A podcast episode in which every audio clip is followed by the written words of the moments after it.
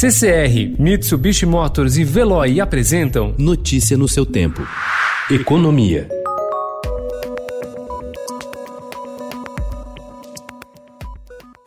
O governo brasileiro aproveitou a melhora no cenário internacional para fazer ontem uma captação externa de 3 bilhões e meio de dólares de títulos da dívida externa, com bônus de 5 anos e 10 anos de prazo de vencimento. Segundo fontes, a operação teve demanda de até 18 bilhões de dólares pelos papéis e animou a área econômica, que viu nisso um sinal de interesse de investidores pelos títulos soberanos do país.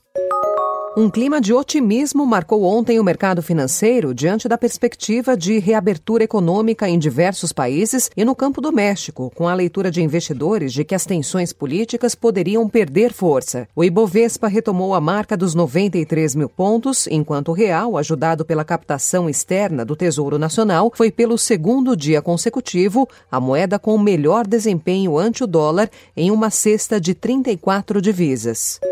O presidente Jair Bolsonaro sancionou lei que extingue o Fundo de Reservas Monetárias formado pelas receitas do Imposto sobre Operações Financeiras, que tem cerca de 8,6 bilhões de reais, mas vetou o repasse desses recursos para o combate ao novo coronavírus nos estados. A decisão foi publicada na edição de ontem do Diário Oficial da União. O presidente Jair Bolsonaro afirmou que o governo pode autorizar pelo menos mais duas parcelas do auxílio emergencial destinado a trabalhadores informais durante a pandemia do novo coronavírus. O valor, segundo ele, ainda está em avaliação, mas deve ser menor que os 600 reais das três parcelas anteriores. A pandemia do novo coronavírus provocou uma perda recorde na indústria brasileira em abril.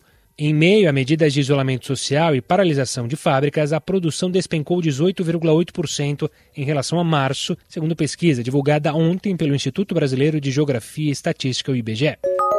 A maioria dos deputados do parlamento holandês aprovou ontem a moção contra a ratificação do acordo comercial do Mercosul com a União Europeia, anunciado no ano passado. A questão ambiental relacionada à agricultura no Mercosul foi o argumento central para o voto dos holandeses. Para os parlamentares, o acordo comercial não deve se concretizar. Notícia no seu tempo. Oferecimento CCR e Mitsubishi Motors. Apoio Veloy. Fique em casa. Passe sem filas com o Veloy depois.